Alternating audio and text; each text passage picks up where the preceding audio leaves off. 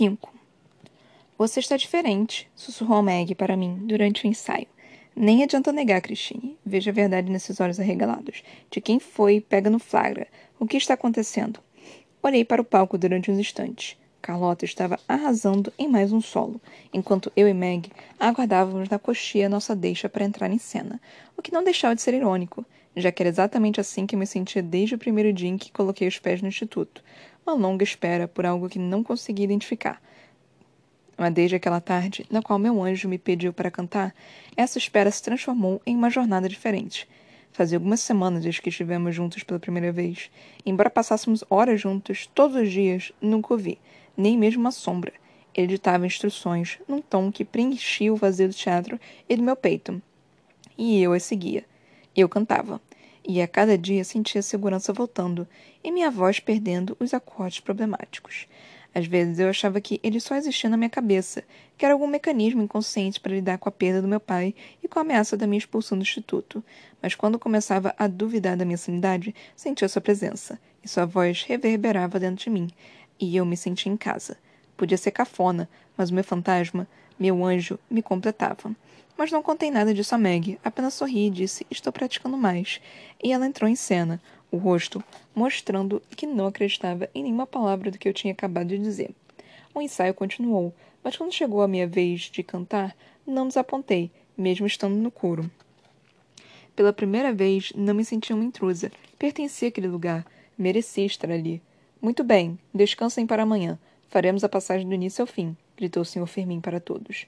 Não sei o que você está fazendo, Christine, mas continue. Está dando resultado. Bom trabalho, disse ele e sorriu antes de deixar o teatro. E eu, claro, fiquei sorrindo sozinha no meio do palco, vendo-se afastar. Finalmente. Ora, ora, mais uma aluna apaixonadinha pelo professor? Isso nunca acaba bem, comentou Carlota, e me virei para ela. O quê? perguntei.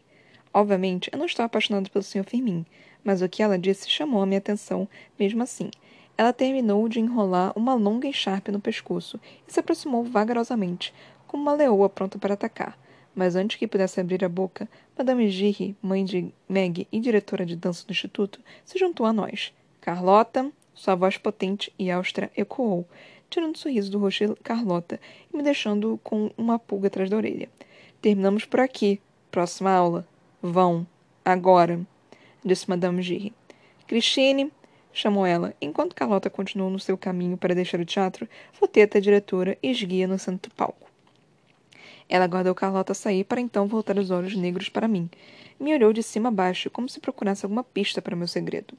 Está tudo bem, Christine? perguntou ela, e balancei a cabeça rapidamente. Não dê ouvidos a lendas urbanas nem a provocações infantis. Faça tra seu trabalho e não terá problemas. Tive vontade de perguntar sobre o fantasma, porque estava claro que era disso que ela estava falando, mas seu tom não abriu espaço para uma conversa e, francamente, eu tinha um certo medo de Madame Girry, então sufoquei minha vontade de questioná-la e deixei o teatro. Do lado de fora, Meg estava me esperando com uma combinação que ficaria hilária em qualquer um, mas nela estava perfeita. Casaco de capuz, tutu, meia calça e all-star branco surrado. Eu tenho medo da sua mãe, Meg. Falei antes de lhe dar o braço. Eu também, Cris. Eu também. Concordou iniciamos nosso caminho para o alojamento. Então vai rolar uma festinha hoje à noite. E eu já sei o que você vai dizer, mas preciso que vá. Disse Meg. Eu já fui revirando os olhos. Essas festinhas que ela arrumava sempre misturavam muita bebida, e eu ficava no sofá, contando os minutos para ir embora. Se for em alguma fraternidade como da última vez, eu não vou. Falei, e ela disse que não, que era pertinho de casa, e que eu não precisava me preocupar. Mas quando estávamos perto do nosso alojamento, Meg me parou, e eu já sabia que não ia gostar do que ela ia dizer. Christine, a véspera vai ser ali. Ela indicou com a cabeça o prédio que eu considerava minha casa agora, lugar onde eu podia ser quem sou, o teatro desativado.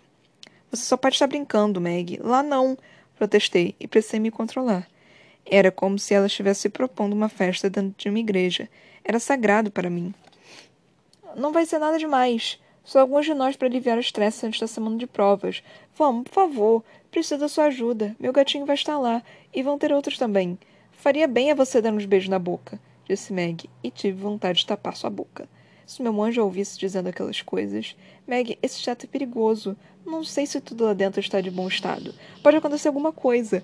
Comecei a listar o que me veio à cabeça enquanto dava as costas para entrar no nosso prédio. Meg me seguiu. Queria mesmo dizer era: Você não pode fazer isso, namorada do fantasma, sua louca. Mas claro que não falei nada. Ah, qual é, Christine? Não festa de arromba. É só nossa galera. Considera um rito de passagem. Não estou precisando de rito de passagem, Meg. Obrigada. Vou ficar por aqui. Respondi ao abrir a porta do quarto. Meg deu de ombros e saiu andando de costas, ainda falando. Então tá, quem sabe você muda de ideia até a hora da festa. Queria confirmar que não ia mudar de ideia, mas àquela altura Meg já tinha passado pelo corredor e entrado no próprio quarto. Fechei a porta, pensei nele. Como ia ser isso? Ele precisava ser avisado que jovens cheios de bebida invadiram o teatro. Quando pensei em correr até lá, meu celular apitou. De número privado. Eu sei. Venha também. Preciso te ver. E na mesma hora, um sorriso tomou meu rosto. Preciso te ver. Era tão injusto que ele pudesse me ver, mas que nunca aparecesse para mim. Fui até a janela do quarto, sentei em uma cadeira, apoiei os braços no parapeito e fiquei olhando o teatro. Naquele exato momento, meu anjo estava lá. Será que conseguia me ver? Eu, que estava em pânico só de pensar em uma festa no teatro, agora mal podia esperar para estar lá. Quando é que você vai aparecer para mim? Perguntei baixinho, antes de começar a separar a roupa para a festa. Calça jeans, sapatilhas, camisa e um casaco. Sei que eu não era original nem sofisticada, mas o estilo era confortável. Eu tinha certeza de que ele não ligava para isso. Horas se passaram, e quando Meg bateu na minha porta para tentar me convencer, eu já estava pronta. E tudo bem que meu fantasma não ligava para o que eu usava mas aproveitei para dar uma escovada nos cabelos, que já batiam na metade das costas, e tirei teias de aranha do meu estojo de maquiagem. Um pouco de rímel e delineador dariam uma alegrada no meu azul pálido dos meus olhos. Ao entrarmos no teatro, fiquei esperando o breu de sempre, mas daquela vez o ambiente estava diferente. Lanternas, daquelas que parecem de acampamento, estão espalhadas pelo salão principal, projetando sombras distorcidas nas paredes. Um som baixinho alegrava o ambiente, quase fantasmagórico.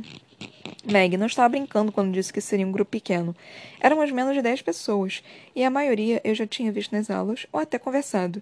Não eram íntimos para chamar de amigos, nem estranho para me deixar desconfortável. Nos aconchegamos no palco, sentados em mantas ou sacos de dormir. Parecia um acampamento, só que no lugar da fogueira ficamos ao redor da lanterna de luz amarelada. Estaria mais inquieta se não soubesse que ali, de algum lugar, ele estava me observando, e assim eu me sentia segura. Olha que sorriso travesso. O que está pensando em aprontar, Christine? perguntou Robert, sentado do meu lado esquerdo, dando empurrãozinho com o ombro no meu. Percebi que pensar no meu anjo me fez sorrir. Ele era aquele segredo só meu. Ai, para com isso, queridinho. Ela não é pro seu bico, disse Meg, e Robert riu, mas seus olhos castanhos continuaram a me fitar. Então vamos começar essa festa, disse Antônia, uma das bailarinas da turma de Meg. Ela retirou de uma sacola diversas garrafinhas de uísque e vodka, e um dos meninos sacou da mochila copos e garrafas de outras bebidas. Eu recusei. Nunca gostei de beber, e sabia que fazia mal para as cordas vocais. Além do mais, ele estava vendo. Eu não podia arriscar tanto trabalho. Então, Christine, qual o problema da Carlota contigo, hein? Perguntou Antônia, bebendo um gole de vodka. Olhei para Meg, que estava ao meu lado, mas também quase no colo do gatinho dela, como gostava de chamar. Não sei, presa fácil de repente? Sugeri sem graça. Não entendi o porquê de alguém como a Carlota me perseguir tanto, e não representava ameaça alguma. Não, acho que ela sacou que você vai mandar melhor do que ela rapidinho e quer, como se diz, cortar o mal pela raiz, respondeu outra menina, que eu não conhecia bem, mas sabia que era do curso de literatura. Ou vai ver é pro recalque, porque o fantasma te ouviu e ignorou, disse o rapaz que estava abraçando com a Meg, e ela lhe deu um beliscão. Como assim? O fantasma te ouviu? Perguntou a menina de literatura. De repente, todos os olhares estavam em mim, e meu celular apitou. De número privado. Neg. Ninguém me ouviu, falei rapidamente e completei. O fantasma não passa de uma lenda. Meg tem a língua grande demais e só me trouxe aqui um dia. Eu precisava desestressar. Ninguém ouviu, felizmente, porque deve ter desafinado muito. Falei rindo um pouquinho, e Antônia riu junto. Meg e os meninos sorriram também, mas a menina da literatura não estava convencida.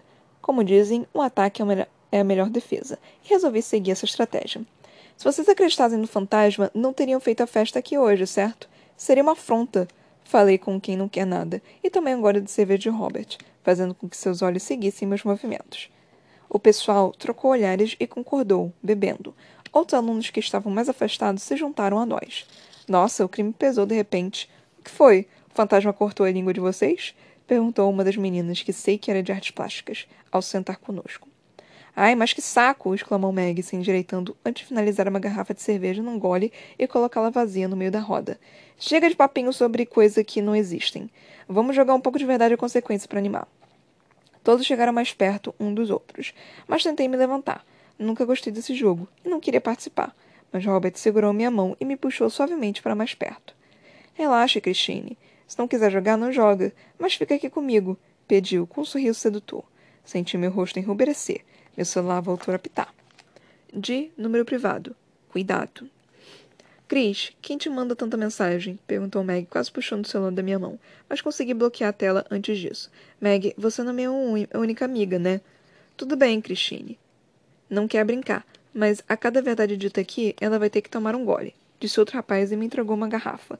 Mas Robert a devolveu e colocou outra frasca nas minhas mãos. Essa aqui é mais fraca. Vai por mim, disse ele ao pé do meu ouvido. Eu não queria aceitar e esperei que outra mensagem me guiasse. O que deveria fazer?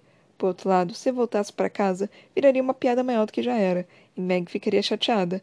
Mas talvez o maior motivo de todos fosse que eu não queria ir embora. Estar no teatro me aproximava do meu anjo, e eu também não queria voltar sozinha. A galera começou a jogar, a beber e a rir um dos outros. Bebi muito pouco, mas depois de uma hora jogando senti que minha vista estava embaçada e que eu estava rindo por qualquer coisa. Achava que se alguém citasse toda a tabela periódica, eu cairia na gargalhada. As verdades envolviam confissões embaraçosas, e as conse consequências arrancaram alguns beijos, algumas corridas pelo teatro vazio e uma dança quase erótica. Senti meu rosto pegar fogo de vergonha, e eu nem estava brincando. Você fica tão linda quando está envergonhada, sussurrou Robert ao pé do meu ouvido, e fiquei ainda mais sem graça. Aos poucos, o pessoal foi se despedindo e deixando o teatro. Éramos os últimos. Meg se levantou e me ofereceu as mãos para me levantar também. Aceitei, mas quase caí assim que fiquei de pé. Ops, calma, deixa que eu te ajudo, disse Robert. Meg disse que estava indo, e eu disse que ia também, mas saiu tudo enrolado, e eu soube na hora que alguém ficaria muito zangado comigo no dia seguinte, mas ainda estava tão longe. Vai indo que eu levo a Christine, Meg, ofereceu Robert, e Meg olhou para mim, para ver se eu concordava. Eu ri e acenei, ou pelo menos achei que tivesse feito isso. Aos poucos, ficamos só eu e Robert, e os lanternas em um teatro escuro e vazio. Um alerta ecoava na minha cabeça, mas ela parecia estar lotada de nuvens. Christine, você realmente é muito linda, disse Robert, e afastou uma mecha do meu cabelo para trás da orelha. Obrigada, falei dando um soluço. Acho que preciso dormir. Saí cambaleando para a coxia. Sabia que ela tinha uma escada que levava ao corredor lateral. Depois era só seguir aquele corredor que daria ao fundo do teatro e em poucos passos estaria no átrio e fora e. Onde eu estava mesmo? Mas assim que entrei na coxia, fui empurrada contra uma das paredes no escuro. Fica comigo só um pouquinho, disse Robert, e seus braços me pegaram pela cintura enquanto ele afogou o rosto no meu pescoço. Robert era bonito, forte, tinha um perfume gostoso, mas eu não queria que ele me segurasse daquele jeito. Não queria e disse isso a ele, mas ele só me apertou mais forte e puxou meu cabelo para trás. Me solta! Por favor, me solta! Supliquei, tentando me soltar, mas meus braços pareciam feitos de algodão. As pernas estavam bambas e minha respiração. Eu não queria aquilo. Não queria. Relaxa, sei que você quer tanto quanto eu. Não, ela não quer.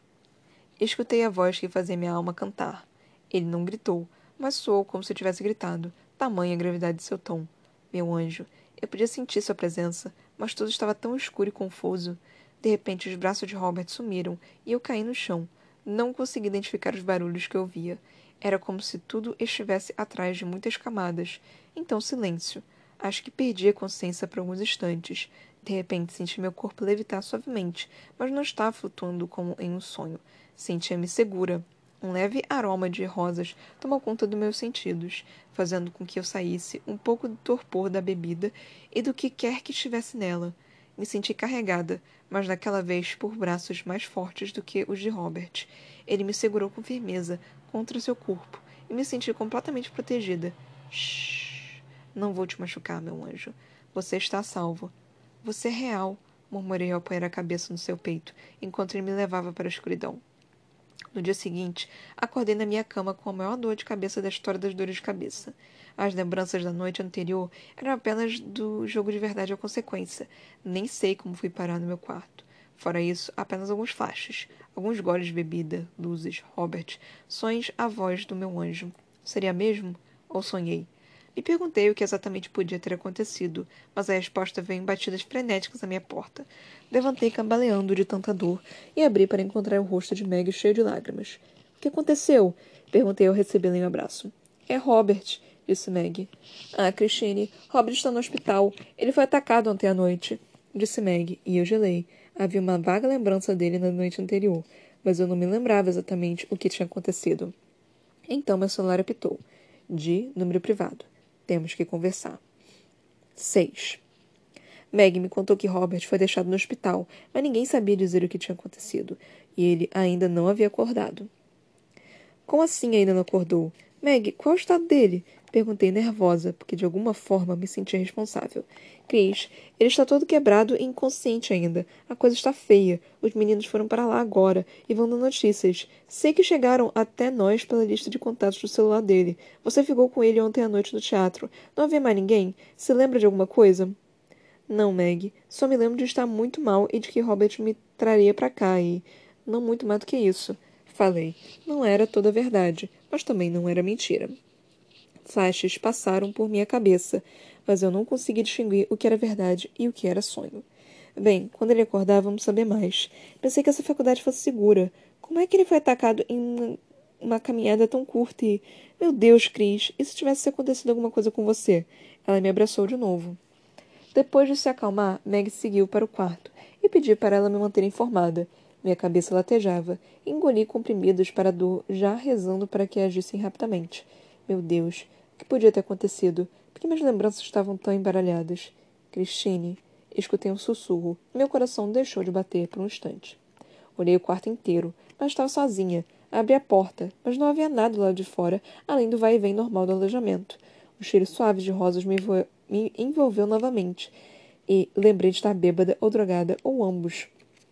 Lembrei dos braços de Robert me apertando.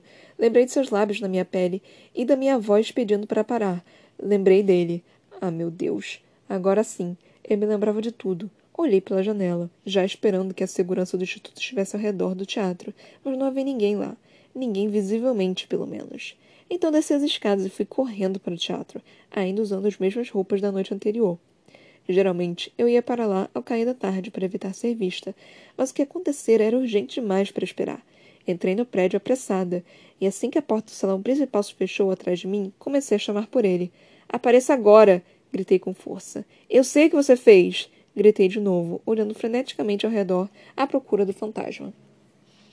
Faixas de luz vindos das altas janelas atravessavam a poeira e o ar estagnado, formando focos iluminados no palco e entre as cadeiras. Era como se estivesse aguardando atores tomarem seus lugares no palco. Seria digno de fotos se o momento fosse outro, se eu não estivesse tão apavorada. Christine, escutei sua voz estremecer, Tive certeza de que meu coração sairia do peito. O que você fez? Perguntei, já sentindo as lágrimas caírem. Sentei em uma das cadeiras e chorei. Chorei pela violência, pelo alívio de nada ter ocorrido comigo, comigo, mas chorei ainda mais por ter um ideal, meu anjo, despedaçado. Esperei ouvir sua voz novamente, mas só havia silêncio agora. Quando finalmente achei que não tinha mais forças para continuar a chorar, enxuguei o rosto, e assim que levantei o olhar, por trás de um dos focos de luz, no fundo do palco, entre uma cortina e a coxia, eu o vi pela primeira vez. O susto foi tamanho que me encolhi na cadeira, incapaz de disfarçar o impacto que ele tinha sobre mim. E ele não se mexeu. Se não fosse o ângulo exato em que eu estava, duvido que eu teria avistado. Era quase uma sombra, mas de onde estava conseguia ver parte de seu rosto, e seu olhar estava fixo em mim, como um predador antes do bote. O que você fez? Perguntei novamente mas não saiu mais que um sussurro, e ele sumiu entre as cortinas. O necessário. Escutei sua voz grave ecoar. E essas duas palavras me derrubaram. Fui tomada pelo desespero, mas não somente pela vida que estava em perigo, também por ele e por mim. Como era possível meu anjo ser tão perverso? Ele que me acolheu quando eu nada tinha, ele que inspirava minha voz, minha alma, tudo acabado, tudo. Christine, disse ele, e parecia estar impossivelmente perto. Levantei o rosto imediato e, entre lágrimas, pude vê-lo, imóvel no meio do corredor central do teatro. Meu anjo era feito de carne e osso. ao mesmo tempo em que se parecia com o que eu havia imaginado. Nunca poderia tê-lo concebido em minha mente. A imaginação não faria jus. Alto e esguio não eram suficientes para descrevê-lo. Sua presença exigia atenção, embora sentisse como se ele fosse uma aparição, e num piscar de olhos poderia não estar mais ali. Meu anjo olhou para mim por dentro do capuz ao longo casaco negro. Meu anjo olhou para mim por dentro do capuz do longo casaco negro, tornando impossível que eu conseguisse ver completamente seu rosto. Mas o pouco que vi alimentou a tormenta dentro de mim. Seus olhos eram claros, mas de onde eu estava não discernia o tão exato. Tudo que consegui realmente notar foi que seu olhar era desesperado, arrependido talvez. Me levantei devagar, com medo de que ele sumisse novamente, mas não. Ele se manteve na mesma posição e seguiu cada movimento meu. Senti vontade de correr para longe e para perto dele, tudo ao mesmo tempo. Christine, sussurrou ele. Se algo acontecesse a você, ele respirou fundo, como se só de pensar sentisse dor. Vi suas mãos se fecharem em punhos. Eu estou bem, respondi, mal acreditando que tinha conseguido dizer qualquer coisa. Mas Robert está no hospital. Vai se recuperar. Respondeu ele secamente, e dei um passo em sua direção.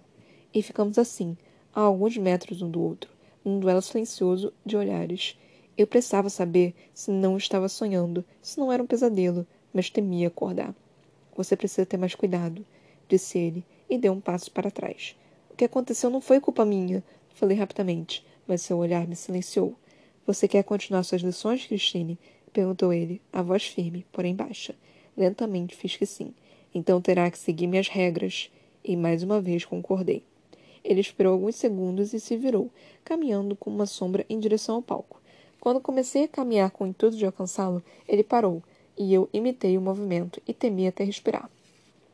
E uma delas é não chegar perto de mim, disse ele, sem se virar para mim. Então, um barulho próximo à porta chamou minha atenção.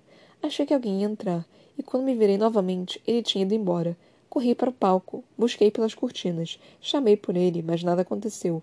Ele realmente tinha sumido, como um fantasma.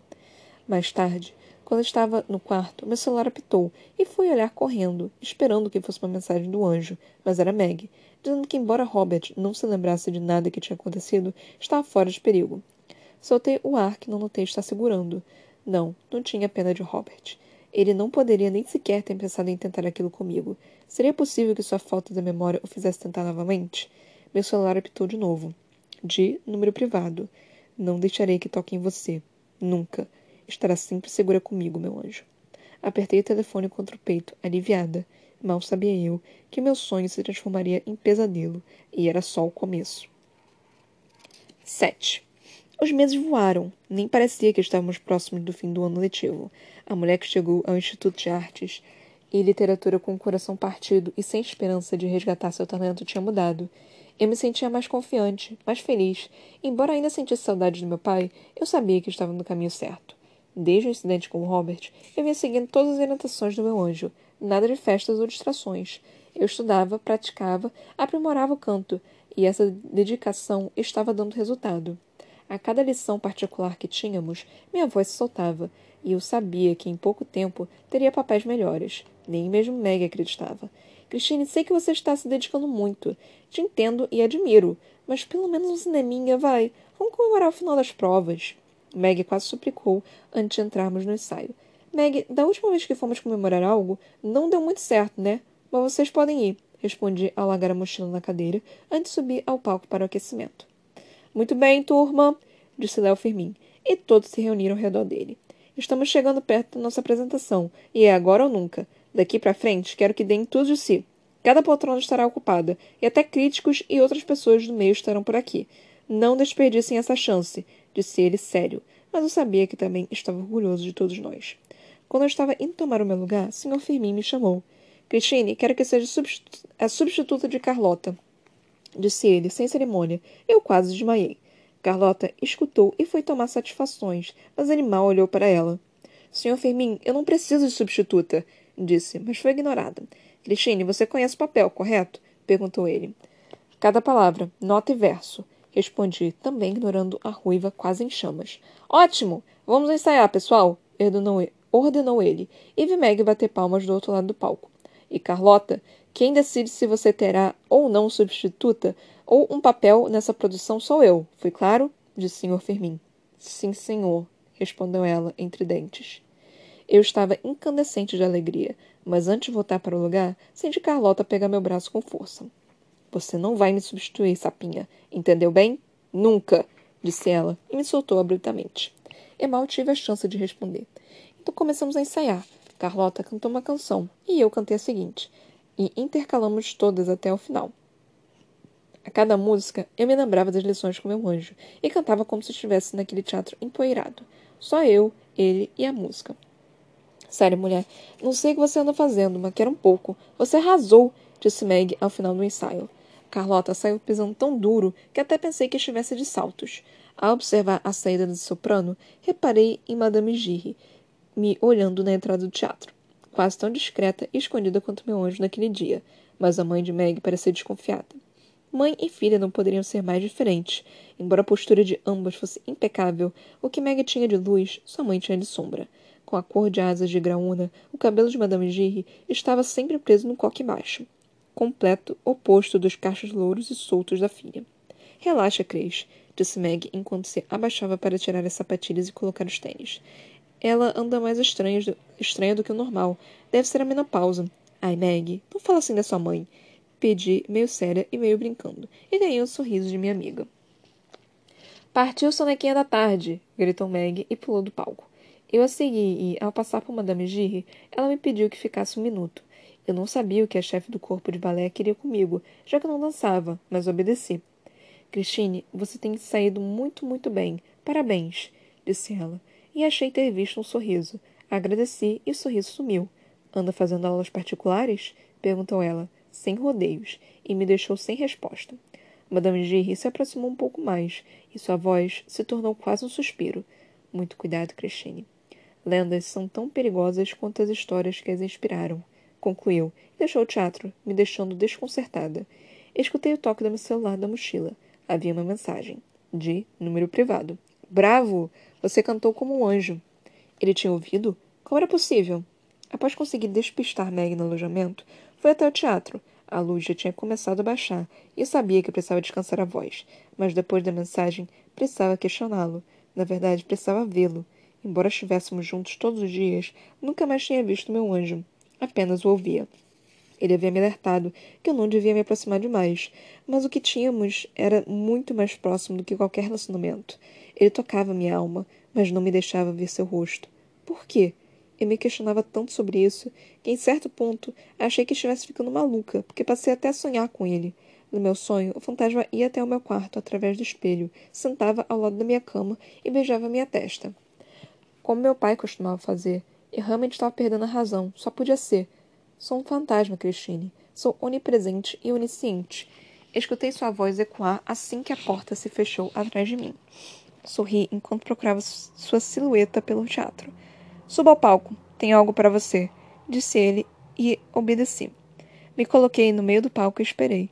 Só o silêncio me cercava, e quando estava prestes a chamá-lo, senti que estava atrás de mim. Pelo canto-olho, avistei sua sombra, mas não me virei com medo de assustá-lo. Coloque o cabelo para cima, sussurrou ele. Puxei o cabelo e fiz um coque bem alto de qualquer jeito, então senti sua respiração próximo da minha nuca. Meu coração acelerou e fechei os olhos na expectativa de alguma coisa, o que quer que fosse.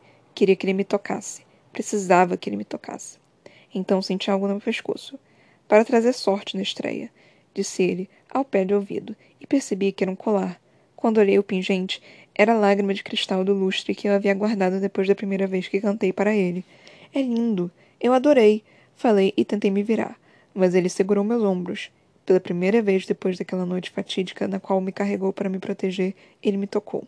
Suas mãos eram mornas e grandes e apertavam firmemente meu, meus ombros com afeto. Naquele momento, eu poderia desaparecer, tamanha felicidade e desejo. Cante para mim, sussurrou ele, e comecei a cantar baixinho. Sinta cada nota, Christine, disse ele, enquanto eu cantava. Suas mãos desceram pelos meus braços até encontrarem as minhas. Sinta nos seus ossos, deixe-as pulsarem com seu sangue. Liberte a voz, como se sua vida dependesse disso. E ela depende. Disse ele e eu cantei, minha voz ganhando teatro gradativamente. Cantei como se fosse a única razão da minha existência. Cantei pela memória do meu pai, por mim, para o meu anjo e por ele. E quando pensei que ia desmaiar de exaustão, suas mãos voltaram aos meus ombros e ele me guiou até que minhas costas estivessem contra seu peito. Então passou um braço ao redor da minha cintura e outro por cima do meu peito, me dando um abraço protetor. Apoiei a cabeça no ombro dele e respirei devagar. Eu lhe dei minha alma hoje e estou morta, falei fechando os olhos e me deixando levar pela cadência de sua respiração. Meu anjo, minha Cristine, sussurrou ele, e tudo ficou preto. Sonhei que alguém cantava para mim. Era uma música que falava de perda, de saudade e de esperança de, da redenção. A voz era forte, mas estava embargada, repleta de tristeza. Despertei na minha cama com os olhos cheios de lágrimas e senti aquele cheiro suave de rosas que acompanhava meu anjo. Olhei pelo quarto, mas não o encontrei. Não sabia mais o que era sonho e o que era realidade. Ao olhar para o despertador na mesa de cabeceira, encontrei uma rosa vermelha, amarrada a uma fita preta de cetim. Nenhum bilhete. Nada. Ao me esticar para pegar a rosa, senti algo no pescoço, e foi quando vi reluzir aquela lágrima de cristal. Não havia sido um sonho. Meu anjo realmente estivera comigo, e pelo visto havia me carregado de volta para o quarto. Mas como conseguiu fazer isso sem ser visto? Meu celular apitou ao lado da rosa, mas não era o som que indicava a chegada de mais uma mensagem, e sim aquele que avisava que o aparelho estava descarregado. Levantei no sobressalto e coloquei o telefone para carregar. Então houve uma batida na porta. Era Meg, toda sorridente. Ela entrou no meu quarto sem qualquer cerimônia. Rapidamente coloquei o pendente para dentro da blusa. O anjo tinha me orientado que deveríamos, devíamos permanecer em segredo, só eu e ele e a nossa música. Menina, quando você disse que ia descansar um pouquinho, não imaginei que seria a tarde toda. Já passo das dez da noite, Christine, disse Meg, tirando o casaco para jogar na minha cama. Ela foi até o espelho e arrumou o cabelo, solto e esvoaçante. Como foi o filme? Perguntei e tentei disfarçar a surpresa. Eu realmente tinha dormido demais. Mas Meg não respondeu. Ela regalou os olhos em uma expressão de surpresa e se virou de repente. Em dois passos estava com minha rosa entre os dedos. Ora, ora, Christine o que a senhorita tem escondido de mim? Perguntou Meg com aquele tom jocoso, e meu rosto ferveu. Eu tinha me esquecido de esconder a rosa, e agora tinha que inventar alguma desculpa. Queria contar para que ela que ela tinha sido um presente do meu anjo, mas ele me completava, me inspirava e mas não podia e não devia. Encontrei na porta quando cheguei no quarto. Alguém deve ter deixado por engano, mas é tão linda que não quis deixar lá fora. Respondi enquanto Meg examinava a flor e olhava para mim. Ok, Cris. Sei que está mentindo, mas não vou forçar a barra. Quando você estiver pronta, me conta quem é seu gatinho, tá? Disse. Mas aviso logo: se ele não te colocar no pedestal que você merece, vai ter que sofrer muito, porque farei da vida dele um inferno. Eu ri, mal sabia ela. Aquela hora não tínhamos mais o refeitório aberto e minha barriga chegava a roncar alto. Então Meg e eu descemos para um prédio próximo ao refeitório que chamávamos de comuna. Era basicamente uma sala com poltronas, sofás e mesas que não combinavam, máquinas de comidas, bebidas e snacks, e uma enorme TV com consoles de videogame. Ficamos por lá durante algum tempo e quase ganhei de Meg no Just Dance, o que a revoltou e divertiu outros alunos presentes. Mas lembrei, de repente, que havia deixado o celular carregando. Outra regra quebrada. Não poderia ficar sem ele. Ele me avisou que deveria estar com o celular carregado e comigo sempre. Voltei correndo para o quarto, dando uma desculpa esfarrapada. Cheguei e corri para o aparelho, já vendo que havia mensagens não lidas. Nenhuma era dele. Sentei na cadeira em frente à escrivaninha, arfando, mas aliviada. Ele não saberia que eu havia esquecido o. O celular apitou. De número privado. Que isso não se repita. Desculpe, sussurrei como se ele pudesse ouvir, e emendei. Obrigada pela rosa. O celular apitou. De número privado. De nada. Um frio percorreu a minha espinha. Ele havia dito que era um fantasma, que tudo via e tudo sabia. Mas quando me segurou nos braços, aqueles músculos eram bem reais. Sua voz, ao pé do meu ouvido, não foi uma alucinação. Meu anjo era real e eu precisava mais do que mensagens. 8.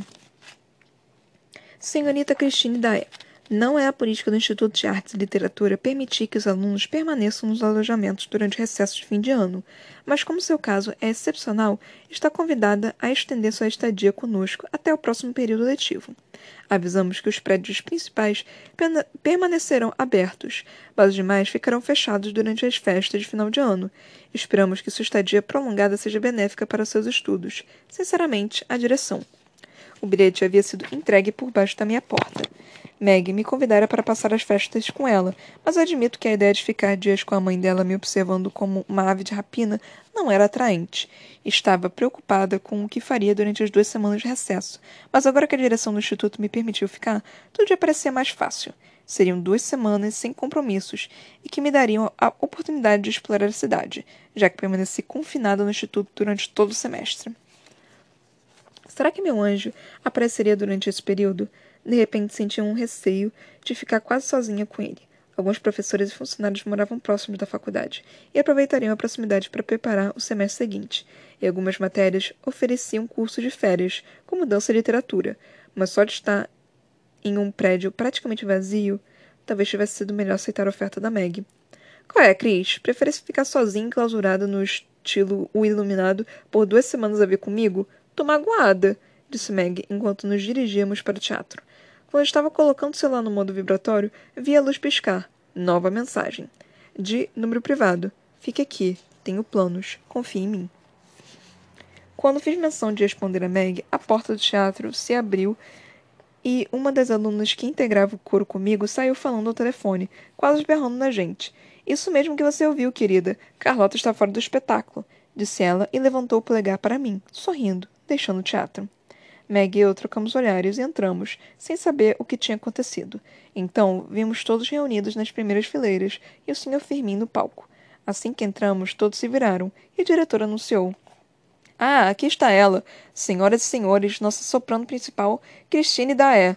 Em meio aos aplausos de todos, Meg pulou no meu pescoço como se eu tivesse acabado de ganhar o concurso de Miss Universo, mas eu não entendia como tudo aquilo era possível. Depois que consegui me desvencilhar dos colegas de turma que fizeram questão de me congratular, cheguei até o Sr. Firmin. Acho que minha expressão dizia tudo, porque ele foi logo explicando que Carlota estava completamente sem voz. Havia ingerido algum tônico que fez efeito contrário. Ela tinha passado de ano, estava formada, mas não concluiria a carreira acadêmica no palco. Embora ela sempre tivesse sido absurdamente horrível comigo, foi impossível não ficar triste por ela. Mas essa minha tristeza durou pouco, dando lugar ao pânico. Embora eu estivesse completamente pronta para a estreia, o medo de errar, de voltar a ser aquela Cristina sem vida, me atormentava. Nos três dias depois do anúncio, até o dia da estreia, ensaiei como nunca, mas sozinha. Meu anjo não apareceu para mim e nem mandou mensagem. Não sabia interpretar isso. Seria porque eu estava pronta ou porque não tinha mais jeito e ele havia desistido de mim. Então um grande dia chegou. Agora só dependia de mim. Os camarins estavam lotados de figurinos e alunos cantando escalas para aquecer a voz. Cenários tinham sido pendurados, bailarinas se aqueciam no palco atrás da cortina, e através dela era possível ouvir a orquestra da faculdade afinar seus instrumentos. Aquela expectativa de tanto que tanto amava tomou conta de mim, e aos poucos fui acalmando a respiração. Então ouvi um violino tocar a melodia favorita do meu pai.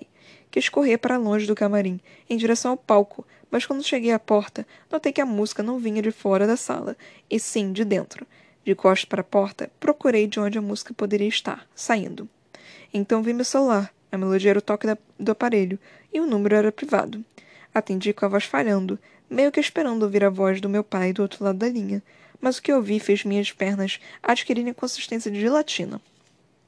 Seu pai lhe prometeu o anjo da música.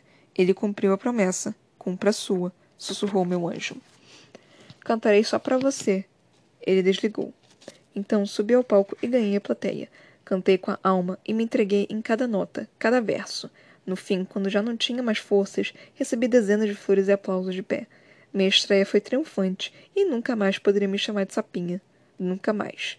De volta ao camarim, depois de ter ouvido todos os elogios possíveis dos meus colegas e de ter agradecido mas declinado o convite de Meg de passar o recesso com ela, uma conversa do lado de fora da porta chamou minha atenção.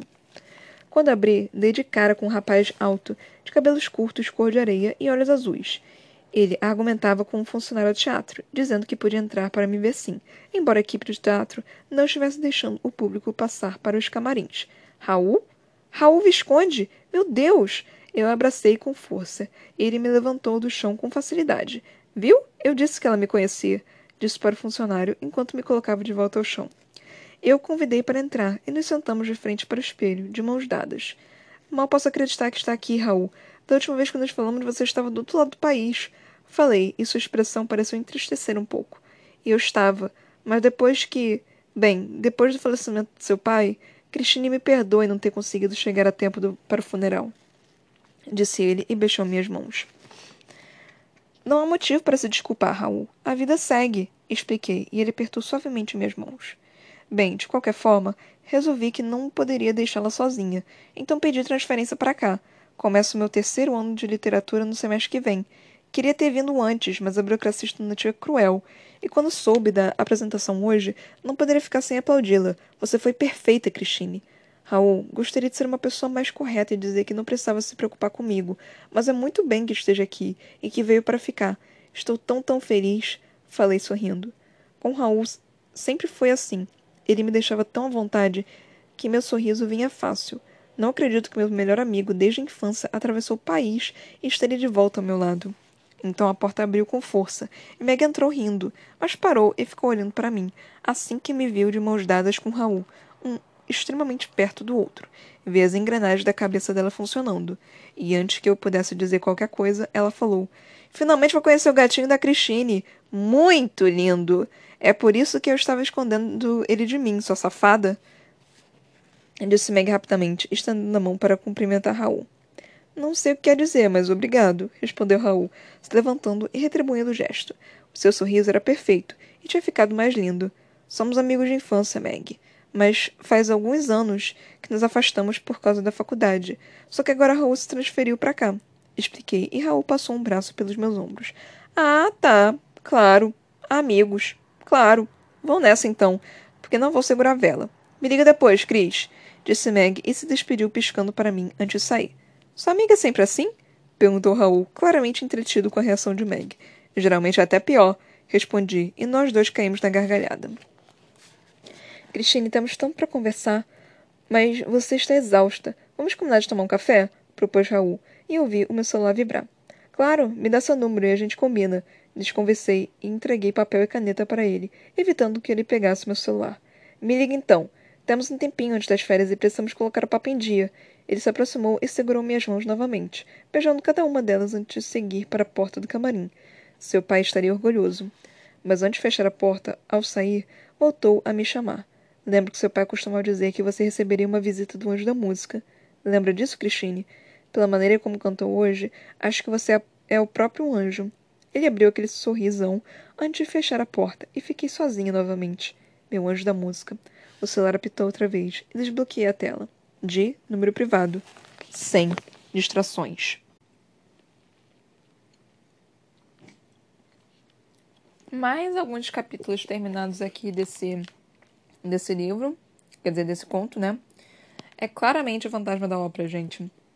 Mano, eu tive que ler duas vezes essas, esses capítulos, porque eu li uma parte que não era pra eu ter lido.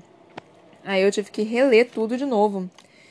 E hum, eu tô ficando um pouquinho sem ar, porque ler, tipo, joga muito ar pra, pra, pra fora. E eu acabei. Eu, eu tô um pouco tonta agora também por causa disso. Então eu, eu acabei de comer uns cookies aqui. Um pouquinho de cookies. Hum, meu Deus. E eu preciso beber um pouquinho de água também.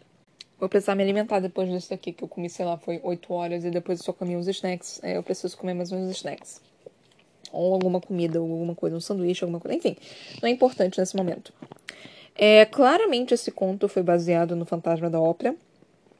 Muito, tá bem interessantíssimo, tipo, ele não é, eu não estou vendo terror nele, como eu disse da primeira vez, mas eu estou sentindo uma leve ansiedade, talvez por por eu ser mulher e tipo, é claramente uma relação abusiva então eu, eu sinto um, uma certa ansiedade por causa disso, com isso. É, o cara é um stalker, né? Tipo, praticamente um stalker. Então eu tô sentindo essa grande ansiedade com a Christine, né? E então, tipo, isso é algo que tá me deixando levemente ansiosa. Não é nem muita coisa, não, é só um pouquinho só. Mas é algo que tá me deixando um pouco ansiosa. Mas muito provavelmente é porque, como eu já disse, eu também sou mulher, né? Então, tipo, a gente sofre por essas questões de relacionamentos abusivos. Não que homem também não sofra, né? Homem também sofre. Já passou por relacionamentos abusivos também. Mas, assim, tipo, é só questão de que as mulheres só agora estão conseguindo realmente falar e colocar para fora todos os abusos que elas sofriam, sabe? Então tá muito mais atual, digamos assim, essa questão de relacionamento abusivo e coisas assim. E, tipo, você realmente não percebe, né, quando você tá no relacionamento abusivo, claramente tóxico, que é exatamente o que a Christine tá.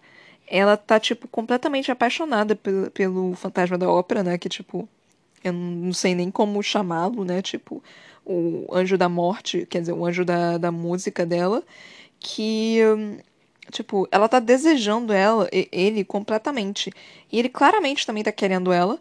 E tá, tipo, é, fazendo ela se afastar. Não se afastar exatamente, né? Mas assim. Fazendo ela só viver de. É, de trabalho, sabe? De treino. E isso não é nem um pouco saudável. Tá dando fruto? Tá dando fruto, mas você também tem que se divertir. Essa questão também de, tipo, sem distrações, mano, vai tomar no seu cu.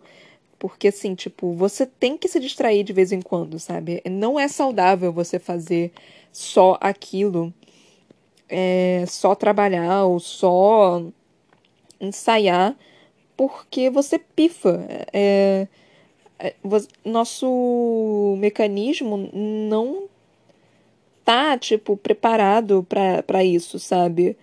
Não foi feito para trabalhar, só trabalhar, sabe? A gente precisa relaxar também.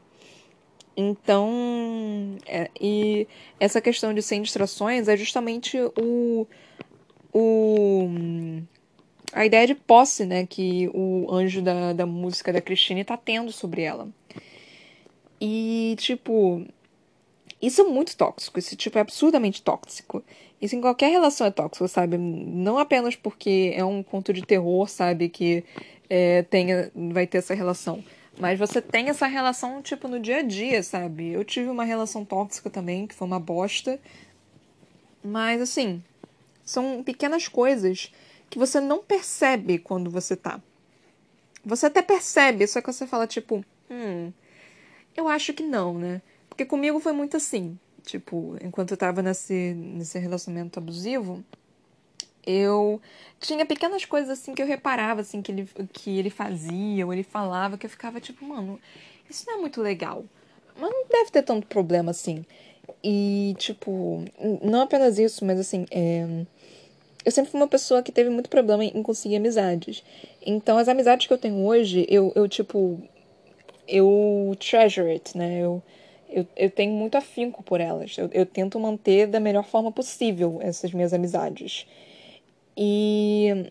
Só que, obviamente, sempre tem discordância, sempre tem coisa que eu não concordo com algumas coisas que as pessoas fazem.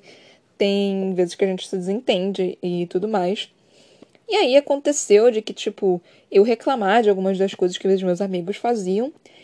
E ao invés do meu amigo, do, do meu namorado, do meu ex-namorado, simplesmente falar, tipo, ah, não, relaxa, isso às vezes acontece, realmente não foi tão legal da, da, parte dele ter feito isso, mas vocês vão se dar bem. Tipo, ele falava, cara, foi uma merda, corta relações com ele. Eu só ficava, mano, não, não vou cortar relações com os meus amigos. Tipo, aconteceu, sabe? Mas isso não quer dizer, tipo, que eles não gostam de mim ou alguma coisa assim. E aí acontecia de novo, eu reclamava mais, porque é óbvio, né, que, tipo, eu vou compartilhar essas coisas com meu. Se eu, se eu não puder compartilhar, tipo, coisas que estão me deixando mal com o meu namorado, sabe? Eu não sei por que, que eu vou estar namorando. Então, tipo, é, eu compartilhava algumas coisas que estavam me deixando mal com algumas coisas dos meus amigos. E ele falava, cara, eles não são seus amigos de verdade. Eles não gostam de você. Corta relações com ele, você não precisa deles. E, tipo, e eu sempre ficava, mano, do que, que você tá falando, cara? Não é para você, tipo, falar para eu cortar relações com ele, sabe? Mas ele tentava, ele tentou durante todo o, o ano e meio que a gente ficou namorando, sabe? Ele tentou com afinco, assim, tentar fazer não ter amigos, sabe? Isso é algo para você que se você tiver num relacionamento e você perceber que o seu namorado, o seu ficante, alguma coisa assim, estiver tentando fazer com que você se afaste dos seus amigos, faça com que você não vá, não é, se encontre com seus amigos ou não é, apoie as suas amizades. Tipo, tudo bem que tem amizades que realmente são tóxicas, mas todas elas não, né? Então, tipo, se você perceber isso, mano, chuta esse namorado, sério. Porque ele não, é, não vai ser uma pessoa boa, ele tá tentando te te isolar para fazer com que ele seja a única pessoa na sua vida e assim ele vai ter total e completo controle sobre você. É mais ou menos isso que esse anjo da música aqui tá tentando fazer com a Christine. Então, não é não é agradável, tipo, é muito fácil você perceber quando você tá por fora, tipo, é, é absurdamente fácil você perceber, ainda mais quando você tem experiência você começa a ver certas coisinhas e já, já vem aquele gatilhozinho tipo, puta que pariu, isso daqui não tá legal. Hum, meu Deus, isso daqui não tá legal. Hum, não, não, não, não, não. Aí você já começa com isso, sabe? Obviamente, todo mundo tem traços tóxicos. Tipo, você não é alecrim dourado que foi que nasceu no campo sem ser semeado. Todos nós temos traços tóxicos. Eu tenho, claramente também tenho traços tóxicos. A forma que eu falo, eu sei que é ríspida pra cacete, eu sei que eu sou rude, eu sei que eu sou bruta, eu sei que às vezes, tipo, eu não tenho é, jeito para falar as coisas, então, tipo, eu vou falar na, na cara às vezes e, e, muitas pessoas não gostam disso. Então, eu sei que eu tenho esses traços tóxicos e eu, eu tento, eu real tento é, mudar eles, mas assim, tipo, toda vez que eu conheço uma pessoa nova, eu falo assim, tipo, olha só, é, te falar uma coisa, tá? Eu falo rispidamente é porque eu tô empolgada e é a forma que eu falo. Não é porque eu tô te odiando, não é porque eu tô com raiva, não é nada disso, tá? É só a forma que eu falo. Então, por favor, não me odeie. Então, eu sempre faço isso quando eu conheço uma pessoa nova, sabe? Porque eu, eu sou muito julgada por causa disso. Eu sei que eu sou julgada. E eu não percebo que eu tô falando também, sabe? É só a forma que eu falo e eu real não percebo. Às vezes eu consigo perceber, às vezes eu realmente faço merda, às vezes eu tô mal da cabeça. Isso também é um traço tóxico meu, tipo, quando eu não tô bem, eu me afasto, eu me isolo. E aí quando alguém tenta me ajudar, tipo, eu eu dou patada em cima de patada, porque, tipo, a pessoa não pode me ver mal, sabe? Então, eu, eu tenho vários traços tóxicos, obviamente que eu tenho traços tóxicos. E, assim, não tô chamando isso de bonito, tá? Eu, eu tento lidar com ele da melhor forma possível, eu tento não machucar ninguém. É, da melhor forma possível também. Tipo, obviamente, uma vez ou outra eu vou é, machucar alguém. Tipo, é quase que impossível você não machucar alguém na sua vida. Mas não é como se eu fizesse por querer, sabe? E não é como se, tipo, eu tentasse mudar ou tentasse medir as coisas que eu faço para eu realmente não machucar ninguém ao meu redor.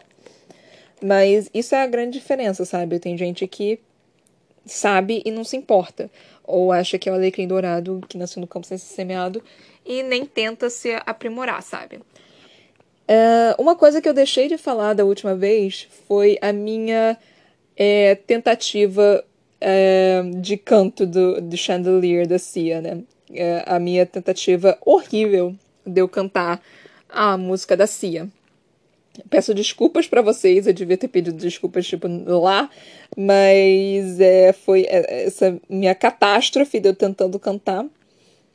Mas eu sabia mais ou menos o ritmo, né? Então eu fui tentar cantar. É, foi trágico, foi péssimo, mas é, foi divertido de qualquer forma. Então, acho que é isso, gente. É, assim, teve outra cena aqui no qual ele, um, a Frine colocou mais um rodapé da, do Fantasma da Ópera. O que, tipo. Cara, ela colocar esses rodapés são bem divertidos. Que é quando a Christine fala: Eu lhe dei minha alma hoje e estou morta. Falei fechando os olhos e me deixando levar pela cadência de sua respiração. Aí tem um rodapé, que é número 2, fala do original O Fantasma da Ópera, de Gaston Leroux. Então ela tá pegando as falas originais de Fantasma da Ópera e trazendo pro para esse reconto aqui de Fantasma da Ópera que ela tá fazendo, né? E isso tá bem interessante. Nossa, ainda falta bastante para esse, pra esse conto acabar. E eu tô super ansiosa, porque eu, eu quero ver a parte, tipo, ruim, sabe, do. Do, do fantasma vindo. É, do, do anjo da. Eu, por que eu tô com. Eu, eu, eu tô querendo falar anjo da morte, é, anjo da música pra ela, sabe? Eu real quero ver essa parte, essa parte trágica, essa parte ruim do, da história.